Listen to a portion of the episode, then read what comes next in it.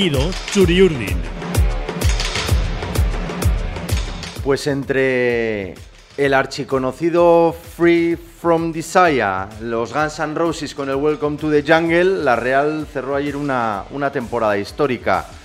Iñaki Izquierdo, clásicos populares, ¿qué diría aquel? Nostalgia, ¿no? Nostalgia de 2002 o qué? ¿Cómo Se vino entre el algo confeti... moderno, Raúl, algo- pare- hay que modernizarse un poco. Sí, un poco sí. Pa- llamaradas, parecía Twickenham, o sea, de entre el pasillo a del cerro, que ahora mismo, eh, no y sé... hacer pasillos a los árbitros, luego vi también por ahí la despedida Mateu Laoz, una cosa tremenda. Esto antes no funcionaba así, Raúl. Es- esto no era así. Ramos Marco eligió pedir, pitar su último partido en Atocha y no hubo ni, ni, ni homenaje a Ramos Marco ni nada, ¿no? Se le daría la mano, se, le in- se le fuera. insultaría correspondientemente, como siempre, y ya está, ¿no? Una despedida a la altura de las circunstancias. Cambian los tiempos, Gais Calasa, muy buenas. Hola Raúl, yo dejo hablar primero a los nostálgicos y luego ya... Es que ayer que pronuncio. festival de música y todo, bueno, qué, qué- Fiesta, qué- qué fiesta. fiestón vivimos en Anoeta, qué, qué gozada. Hombre, se prestaba, ¿no? Todo estaba decidido, aun y todo me pareció, luego no sé si hablaremos de fútbol hoy, pero me pareció Bueno. que, que- que había algo en juego y todo, porque Sí. se rascaron un poco, ¿eh? Pero bueno, Sí, pero es verdad sí. que el día Rafa era, Mir, sobre todo. era para, para festejar. Para festejar, efectivamente, la Real está en Champions, cuarta clasificada en Liga y acabó con una victoria, pues que como dice Gaisca, casi casi es lo de menos hablar de fútbol en un día como, como hoy, en un día de celebraciones, de despedidas, la de Seri Arramendi, de testigos como la, la Capitanía Villarzábal, el timón para Martín Zubimendi y estrenos Iñaki como la camiseta. Muy bonita, me gusta, Raúl. Sí, Es un tema de, de absoluto debate. Ya. ¿Te gusta? A Sí, mí, no- sí, a mí sí, no sí, me ha sí, ca- sí. terminado de cautivar. sí, a mí sí. A mí la que no me ha gustado es la de esta temporada, pero bueno, nos ha ido bien, así que Sí. no vamos a... Es que la no camiseta es bonita nada, o no en función de bonita. si entra la pelota siempre. Sí. Ya verás como si el año Que que, no, hombre, que viene no. ganamos Es partidos de. Champions y tal, la camiseta es maravillosa. Si no entran, ah, no, no nos va a gustar. ¿A ti te gusta o no? Sí, sí, sí, está Sí. bien, no me disgusta, sí. Yo prefiero que haya, eh, como esta, menos rayas, eh, así bien eh, gordas y con un color, como dicen ahora, Pero, navy. ¿cómo? Navy. sí, me Navy, dijeron... Como yo- la Universidad de David Yo lo Robinson. llamo Ah. azul morado, Sí. pero yo O para los sea, lo que colores toda soy muy vida ha básico. sido azul oscuro. Azul oscuro. Sí, pero es navy ahora. Es Navy. Vale, vale, que vale. sois un poco uno de los No, pero nostálgicos. ¿no parece un poco argentina? ¿O? Bueno, pero no sé, joder, es bonita, Que Raúl. sí. Es que tú, ¿qué, qué quieres? ¿La de toda la vida? sí, yo soy, Hace soy un 40 clasicómano. Hace 40 años de 1983. Sí, tiene un aire, Raúl. tiene un aire Ya argentina, sí. está, Sí, ya ¿no? está, ya ha pasado. Aquello ya se Vale, rentabilizó. venga, vale. Siglo XXI. Venga, siglo XXI. Y, entradito ya al 21, ¿eh? 2020. Por cierto, has dicho 23 despedidas y años. Yarramendi, Sí, igual alguno más también, ¿no? posiblemente. Yo algún gesto a Sorloz le vi como haciendo adiós a- a- al, al público. ¿Cómo le gusta? eh? qué ¿Cómo- opinas? ¿Cómo le gusta a Sorlot? ¿Qué opinas? Ya sabes lo que opino yo, opinéis vosotros ahora. Opinamos todo lo contrario. Opinamos lo contrario. Bueno, Opinamos para- que para Imanol le gustan los mucho. colores y los jugadores de fútbol. Pues para, para gustos. Y las camisetas. Y los fuegos artificiales. Exactamente. Muy bonito. Ayer tuvo algunas para para quedar bien y no, no, no. Ayer no. Ayer no. El pase a Cho, pero poco más. Es que no le van los amistosos. También es verdad. ¿eh? Rinde cuando hay que rendir, cuando los goles valen. Yo, yo me alegro por él porque ya os dije que me cayó fenomenal el día que estuve con él Sí. eh, y le deseo lo mejor, pero pero ¿Tú pun- piensas que la Real necesita suspensivos. otro delantero? Hombre, ya lo tiene, tiene a Sadik, que el año que viene, pues bueno, eh, podemos tener la duda de cuándo va a estar eh, tan bien como queremos todos y al 100%, porque viene de donde viene y aunque ya parece que está bien, pues todo esto lo hemos visto con Oyarzábal este año, cuesta, cuesta ponerse uno al 100%. Y vamos a ver cuándo tenemos al Sadik al 100%, pero, pero ya lo vamos a tener. A mí me parece un delantero más, bueno, de más galones que, que Sorloth, que lo ha hecho muy bien este año. Hmm. Pero en cuanto a cilindrada potencial de futbolista, a mí me parece que, que Sadik es indiscutible titular como lo era Isaac cuando estaba. Y Sorloth tenía un papel más complementario este año, pues bueno, pues por las circunstancias le ha tocado ser la referencia arriba. Insisto, lo ha hecho muy bien, pero eh, tengo mis dudas de si, de si le vamos a ver el año que viene por aquí. Aquí la clave es lo que piense el club. Bueno, el club. El, triunvirato Aperribay, Olave y Manol, no sé en qué orden. Una- O quizá Imanol, Olave, Aperribay. uno de los vértices del triunvirato, ya sabemos lo que piensa, Imanol. Manol es que sí. Imanol es que sí, rotundo. Ahora, a ver qué pasa. Iñaki. Sí, hombre, la lógica dice que se debería quedar. Evidentemente es el delantero titular del equipo, ha funcionado francamente bien, tiene toda la confianza del entrenador, el entrenador es la máxima autoridad en el club en estos momentos, entonces la lógica indica que la prioridad sería que siguiera. Me imagino que ya estarán hablando con, con el eh, club al que pertenece para intentar cerrar un trato en unas cifras bueno, acordes a su valor y yo me, me sorprendería que, que no fuera esa la línea de trabajo, que Sorlot estuviera aquí la temporada que viene, Eh. porque es el delantero centro titular clarísimo de este equipo. O sea, independientemente de los gustos de cada cual, bueno, ahí está la confianza que le tiene el entrenador, los números que ha acreditado y los resultados que ha conseguido el equipo con él. Al final, todo lo demás es, bueno, pues gustos de cada cual. A mí me gusta más uno, me gusta más otro, la camiseta con las rayas más gordas o más, o más finas, pero bueno, los datos, vamos, eh, no se prescinde de- del nueve titular por gusto. Otra cosa es que, bueno, Que no se pues se pueda, ¿no? se- al final se convierta en algo imposible, pues porque tenga ofertas mejores o porque, por lo que sea, por mis circunstancias, ¿no? Pero vamos, como planteamiento, me parece clarísimo. Yo creo que es un tema absolutamente eh, clave ¿no? en el equipo. Porque eh, si el club, como has comentado, Gaiska, o como a Imanol le gusta Sorloz y va a intentar apretar para que la Real se quede con Sorloz, veremos a ver, como dice Iñaki, en qué precio nos movemos. Pero si la intención es Sorloz y te encuentras con Sorloz, Sadik, Oyarzábal, Carlos Fernández y Cubo, no va a haber minutos para todos. Bueno, a ver, en una temporada como la que viene con Champions y demás, pues, pues sí que habrá minutos eh, para casi todos, porque siempre hay uno que se lesiona, eh, hay partidos, tres partidos a la semana. Yo creo que el problema no es los minutos, los- lo que hemos mencionado de los datos de éxito de este año de Sorloz, me temo que van a complicar más que se pueda quedar, porque me imagino que estará más cotizado que, que hace un año y que habrá equipos europeos que simplemente atendiendo a esos números, pues bueno, pues querrán querrán cazarle y el Leipzig me imagino que estará frotándose las manos a- esperando al, al mejor postor. Y la Real en eso, aunque es verdad que ahora eh, económicamente está en una buena situación, no es de los clubes que echa la casa por la ventana. No echaba, no echaba, porque fíjate lo que pagó por, por Sadik. Sí, pero por salir con un tema de urgencia de última hora sí. que le quitan a Isaac y efectivamente como tenemos caja, pues vamos a por alguien urgentemente en cuatro días y hay que pagar. Entiendo que ahora la situación es más, bueno, hay más margen para, para otear el mercado, para ver opciones. Si, si encarecen mucho el precio a Sorloz, pues, pues igual se pasan al plan B o C. ¿Os parece que es la, la- la maniobra, entre comillas, más importante del, del verano? Desde luego una de las más importantes. Sí, sí. Hombre, al final es el delantero centro. Estamos hablando de, de un puesto clave en cualquier equipo, con la portería, que la tienes también a medias, con el eje de la defensa, que parece que está perfectamente consolidado, y con el, centro, con el eje del centro del campo, que también con el gesto de ayer de entregarle la camiseta número 4 a Zubimendi, parece que está que, está, que estaría hecho. Entonces, bueno, esa es la columna vertebral de todos los equipos, el portero, los centrales, el medio centro y el delantero centro. Es una operación estratégica, decidir quién es tu nueve, evidentemente. Es una, vamos, una- esto clave. Y en cuanto a lo de que falta sitio, pff, final somos el único equipo del mundo que se preocupa por tener suplentes demasiado buenos.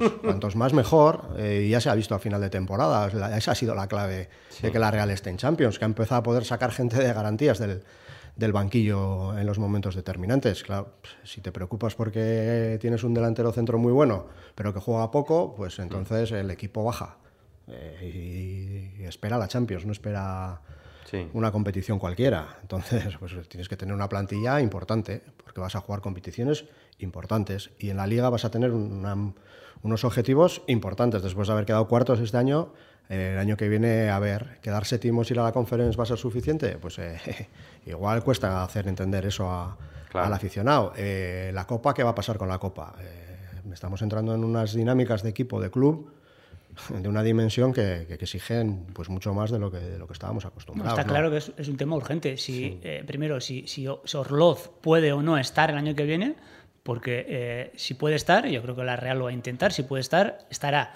Pero es que si no puede estar, como dice Iñaki, es un puesto estratégico, es, es- es un agujero demasiado grande, eh, hay, que, hay que traer a alguien más. Yo creo que si Sorloz... Tú lo tienes por- claro que si no es Sorloz, Sí. cualquiera Sí, hay que fichar. Sí, lo que pasa es que, claro, no es fácil fichar a un jugador que te meta esa cantidad de goles a un precio asequible. Es que igual no te vale con Sorlot y Sadik. Es que igual te quedas corto. Bueno. Con los dos.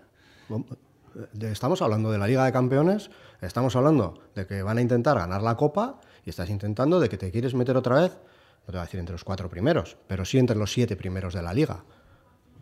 Ya, no estás hablando de cualquier cosa. No, No, por- puedes salir con un equipo cualquiera Sí, a pero por, esos por objetivos. número no, no entran más. ¿Cómo que no entran más? Si Y está es lo que, ha, lo que ha dicho Raúl, si está Ancho, si está Barrenes, si está Carlos, si está Oyarzábal, si está eh, Sadik eh, y está eh, Sorloz, no vas a traer a un delantero más. No hay sitio para en la plantilla, entonces tienes que quitar defensas o centrocampistas o algo. Bueno, bueno, no, no, no sé. Yo, a mis Oyarzábal, Cho, eh, Cubo y compañía, Cubo. Carlos, no me parecen no me parecen nueves. Entonces, Bueno, pues entonces les, les sobra en algún sitio, les sobra. sí, pues igual tienes gente que has usado muy poco esta temporada en otras posiciones del campo que están muy bien cubiertas, pero al final arriba necesitas gente. Arriba ya has visto este año, bueno, ha habido mala suerte con Sadik, pero con un delantero centro solo, lo que ha hecho Sorlo de este año es un milagro, mantener ese nivel nueve meses seguidos, con la exigencia. Yo creo que es que clave también la lectura interna que tengan ellos de cómo está físicamente eh, Carlos, porque todos damos por hecho que no, ya estaba bien a final de temporada, pero venía también de donde venía y, Y, y- Carlos y le ya ha se ha costado, visto que, le ha costado. que no va a jugar de nueve, que le va Sí. pero que, que la idea es ¿cuánto que tiene juegue un ver- poquito más pero- atrás. ¿Cuánto tiene que ver con cómo está físicamente? Oyarzabal ya sabemos cómo ha estado. pero Cho por- ha sido nuevo. Yo creo que esos jugadores tienen que dar un paso adelante. Pero por eso yo no contaría a Sadik. O sea, porque, y yo creo que aquí lo he contado alguna vez, eh, Xavier Oroz, capitán del Guipúzcoa Basket, tuvo la misma lesión que Mikel Oyarzábal. Sus dos primeros partidos fueron un soplo, como los primeros de Mikel. Pero luego vino el Valle, que es lo que le ha pasado a Oyarzábal. Que es lo que le ha pasado a Oyarzábal. Y Oyarzábal va a despegar a partir de verano. Y el primer día de competición estará impecable. Pero el Oyarzábal que hemos visto en este último tramo de liga no es el Oyarzábal de antes de la lesión. Una lesión de ese tipo necesita un periodo. Lo pasó Oroz, insisto, es otro deporte y tal, pero la lesión es la misma. Y lo ha pasado Oyarzábal. Veremos. Yo no espero al mejor Sadik el 12 de agosto. Aparte, el mejor Sadik, ¿qué es el mejor Sadik? Porque está muy bien pensar que Sadik es muy bueno, pero ¿qué le hemos visto a Sadik? Sí, ¿Dónde ¿no? ha jugado Sadik? Poco, sí. Claro, a eso el pensamiento. Los lesionados, por lo general, cada día que pasa son mejores. O sea, cada partido que no juega, el lesionado es mejor. Sobre todo, en una, en una- Real igual no tanto, porque ha ido muy bien. Pero cuando el equipo va mal, tú te acuerdas. Cuando estuvo Mikel Aramburu lesionado. Sí. Joder, cada partido que pasaba, cada derrota, cada empate, echábamos de era menos, sí. buah, una figura y tal. Mm. Eh, Sadik no es un delantero centro contrastado en el primer pues nivel. para no ser contrastado, se ha pagado bien, ¿eh? Sí, pero ¿qué recorrido tiene en primera división, Gaisca? Bueno, pero se le Cero. habrá visto cualidades como Eso para es, ser el eso. delantero referente de Muy la bien, Real. pero de ahí a serlo, hay que hacerlo. Sí, sí, ¿Qué hay es que lo que ha hecho es- Sorlo? Es, lo que este club le encomienda, Se lo encomienda, teóricamente. Sí, sí, pero bueno, está muy bien. El pensamiento mágico ese de lo bueno que va a ser Sadik me encanta. Quiero decir que no vas a traer Pero un delantero Sorloth- para suplir a Sadik. Sorloth lo ha hecho. Sí, sí, sí. ¿eh? Y este, pues no, no. Desde luego, los 10 minutos aquellos que jugó, la media hora aquella que jugó contra Atlético Madrid. fueron estupendos. Metió un gol, va, impresionante. Pero bueno, eh, dista de ser un jugador contrastado por el momento, que ojalá sea una figura, ¿eh? que tiene, vamos, tiene toda la pinta. Pero lo tiene que hacer y lo ha hecho Sorloth, que eso es complicado. Y luego, Yo creo que esa apuesta ya está hecha. sí, sí, pero el- en todos los partidos necesitas si dos delanteros centros. Sí. Dos delanteros centros necesitas. Porque los objetivos que tiene la Real, la ambición que tiene, la liga que se ha puesto a jugar la Real ahora mismo, no es la de hace 10 años. Entonces, si vas a pedir Champions, vas a pedir otra vez en Europa el año que viene, vas a pedir ganar la Copa, necesitas un equipo a la altura de esas, de esas exigencias. ¿Compramos la vuelta de Álvaro Driozola? Pues mira, yo lo que ha dicho Iñaki de los jugadores que no están, que se hacen buenos y demás, yo no tengo ninguna duda de cuando Odriozola se marchó aquí era porque tenía una calidad contrastada y demás. Pero ahora tengo alguna duda más porque han pasado ya varios años y, bueno, pues eh, ha ido rebotando el hombre de equipo en equipo, pero sin tener apenas protagonismo. Y el rol que ha tenido últimamente en Madrid, eh, venir ahora a la Real, no sé, me genera dudas. Ojalá, ojalá eh, que viniera, es un chaval de aquí y, insisto, cuando se fue era muy bueno, pero han pasado muchos años. Cinco. Yo tengo dudas de, si su rendimiento ahora, en agosto, como has dicho tú, puede ser satisfactorio o puede mejorar sustancialmente lo que tenemos, no nos olvidemos, Gorosabel y Sola, que tenemos los chavales de aquí que teóricamente los tenemos ahí porque son aptos para jugar. Entonces, eh, y Aritz.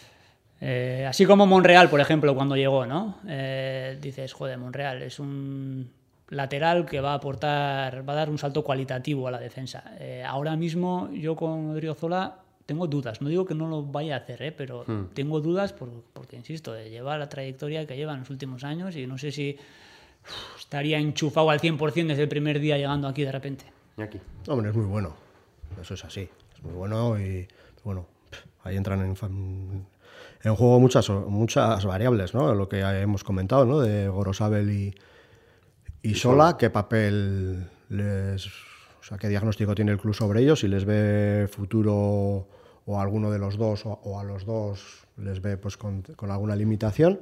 Y luego el tema económico, supongo que viniendo de donde viene, eh, hmm. barato no será. Barato. Pero bueno, sí, desde luego es muy bueno. Y es un jugador que te da, pues eso, a la Real, la Real empieza a dar miedo, ¿no? Sobre todo en Liga, y cada vez se le cierran más los equipos. Y bueno, Odriozola para eso, pues es un jugador, pues es un puñal en, ataque. Entonces, bueno, hay que, pensar, hay que pensar en todo, en qué partido se va a encontrar la Real también en el año que viene. Cuando se te cierran los equipos atrás, pues hombre, ahí es donde más brilla Odriozola, eso está claro. Hemos empezado el podcast Latido Chuyurdin, el podcast del Diario Vasco, hablando de nostalgia. Eh, mm, soy nostálgico. Estamos diciendo no a un jugador del Real Madrid. Bueno, no, perdón. Estamos dudando de un jugador que venga del Real Madrid. Hombre, también ¿eh? ten en cuenta que es, que es un lateral derecho. De que no es un delantero centro, es un puesto. Bueno, que todos los puestos son importantes, pero no es el, lo que hemos hablado del delantero centro, que ahí te la juegas. Hmm. Al final, bueno, sabe, yo creo que ha dado un nivel muy bueno esta temporada, aunque ya sé que la grada no está con él y él sufre críticas y tal, pero creo que, ha cumplido perfectamente. Y Sola pues también ha tenido, ha tenido problemas, es un jugador que yo creo que tiene más recorrido para, para sentarse en primera. Entonces, bueno, es un puesto, eso también tiene de bueno que, que estás más o menos tranquilo. Es decir, hmm. bueno, no hay un boquete ahí que haya que tapar como sea. Entonces, bueno. Pues... Sí, lo que ha dicho Raúl también Aritz, que también está ahí, que parece, parece que mm. se le haya desplazado de la posición de central, donde hay cuatro ya muy asentados, ¿no? Entonces, eh, hombre, siempre está bien tener un comodín, porque se lesionan dos centrales y necesitas para jugar, y ha demostrado que sabe jugar ahí, pero eh, teóricamente ahora está ya en ese rol de lateral. Y es verdad que si tenemos a Sola y a Grosabel más eh, no sé, es una operación que... Hombre, sí, si viene tienes que cambiar la configuración de la defensa, eso está claro, no puedes añadir más. Así como a mí no me parece que un delantero centro más sobre, hombre, no vas a tener otro lateral derecho y tener la defensa así. Sí. Pues son los dos nombres, Sorloz, Álvaro Driozola, no sé si hay alguno más, hablábamos de la portería, ahí parece inevitable, ¿no? Traer a, Sí, bueno, el club no lo, ha escondido, ¿no? Sí, por eso además. No sé si es un perfil Matt Ryan como el que, que estuvo aquí año y medio, o algún otro perfil de alguien más veterano, o Miguel Ángel Moyá. Como digo, no, no que venga Moyá, sino ese, ese perfil, pues bueno, para, para, para, para meterle las gomas, eh, cariñosamente hablando. Sí, porque el Remiro se ha metido 50 partidos esta temporada y no ha tenido ni un catarro. Que eso tampoco es lo habitual. Te quiero decir que has jugado toda la temporada con un portero, que cualquier cosa, cualquier incidencia, pues ya se veía que Manol no tenía demasiada confianza en el, suplente y, una, temporada de 50 partidos que no le haya pasado absolutamente nada al portero, pues bueno, yo creo que eso es ojalá vuelva a suceder, pero es bastante probable que le pueda pasar, yo qué sé, Sí, cualquier, tontería. sí. No, digo que con Zubiaurre también parece que no les ha salido como quisieran, ¿no? Porque incluso en la mitad de temporada Imanol algún recadito le, le envió, ¿no? Que, que aquí el que se relaje subía a Marrero y no han contado con él para nada, ¿no? Has citado a Matt Ryan, bueno, no jugó mucho el hombre, el pobre, el australiano, pero sí que jugó Sí, de vez en cuando. sí. Claro, este, es que este año el segundo portero ha estado en la sombra total. Entonces, yo creo que eso sí que evidencia que, que algo van a traer. Em, El timón es para don Martín Zubimendi. Bueno. Eso lo tenemos claro después de los fastos y de las canciones de ayer. Eso fue lo más importante de la tarde, eh, el traspaso de los trastos, como ¿no? los toreros, Sí. ¿no? Que le dan la espada y la capa y tal, y no, me toma. Pues eso, ¿no? Ahí- Brazalete y número 4. Bueno, el brazalete ya estaba asignado, pero bueno, a mí el gesto del 4, pues mira, me recuerda un poco a lo que hizo a Perribay con, con Xavi Prieto, ¿no? Aquella famosa tarde de Elche, si no recuerdo mal, ¿dónde fue que le quitó el 10 a Necati Sí. para dárselo a, a Prieto, ¿no? Le gusta mucho a Perribay estas cosas así como Simbólicas. simbólicas y tal, le encantan, Sí. le encantan, que luego se le recuerden. ¿Te acuerdas el día que le diste la 10 a, a Prieto y tal y tal? Sí, sí, ¿no? Pues ahora un poco lo mismo, pero, pero en el césped, ¿no? Estamos en buenas manos, ¿no? Hombre, un jugadorazo. Pues, a Hace, descubrir tiempo que ya le, le- le pasó por la izquierda, deportivamente hablando, a, a Yarramendi, que, que ha hecho una buena temporada, ¿eh? pero el, nivel, sí. el nivel de Zubimendi ahora mismo pff, es Ayer- ayer la me- espectacular. La, media hora que hizo ayer me, me pareció un escándalo. Lo malo de Zubimendi es eso, que está para cualquier equipo del mundo. Sí. Entonces, cualquiera es cualquiera. Hmm. Entonces, si se le ocurre a uno de estos tal, pues es que ese, es el peligro que tienes. Más se le ocurre, que está el Barcelona como loco por él. Sí, se, le ocurre, Barcelona- se le ocurre ir al Bernabéu a hacer ese robo que hizo, ese pase de gol y tal, pues fíjate. Claro. Se le podría llamar potencialmente cualquier equipo del mundo. Ah. Ese es el peligro. Iremos apareciendo por aquí cada vez que haya noticia que desconocemos si habrá muchas, pocas, Habrá, si habrá. va a ser un verano tranquilo. Estas cosas son, entre esta, esta guerra trincheras, señor Izquierdo, son, son entrañables. ¿eh? Sí, todos los años la misma historia, ¿no?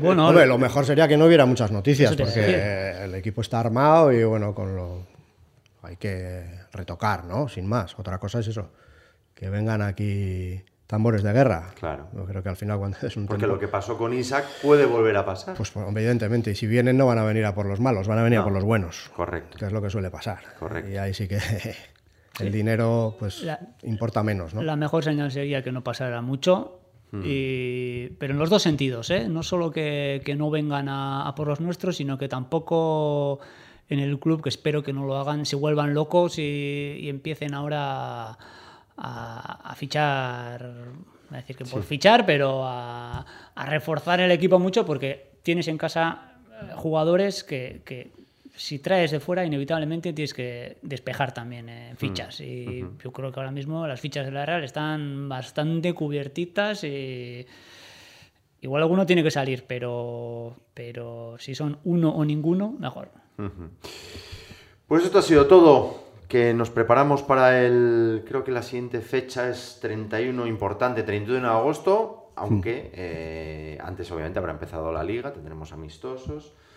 No sé si balance de Roberto Olave también, ¿no? Dentro de poco. Habrá, habrá. Esta semana, balance esta semana habrá. Pues bueno, pues igual aparecemos a finales de semana o la semana que viene para, para ver qué nos dice el director de fútbol sobre, sobre un montón de cosas. Aunque bueno, ya sabemos que el mercado es un ser vivo y, y donde y cosas de estas que tanto le gustan a, a Roberto Lave y que tampoco le gustan a Pablo Lasso, como ya nos dijo aquí en DV Gunea hace, hace, algunos, hace algunos meses, pero bueno, es una visión absolutamente particular de, de cada uno. Iñaki, un placer. Es que ricasco, gracias. Gracias, Raúl. Gracias, Gaisca. Venga, Raúl. Es que ricasco. Tú Y a todos ustedes también. Esto ha sido el podcast Latido Churi Urdin, podcast del diario Vasco. Un placer, Aupa Real Agur.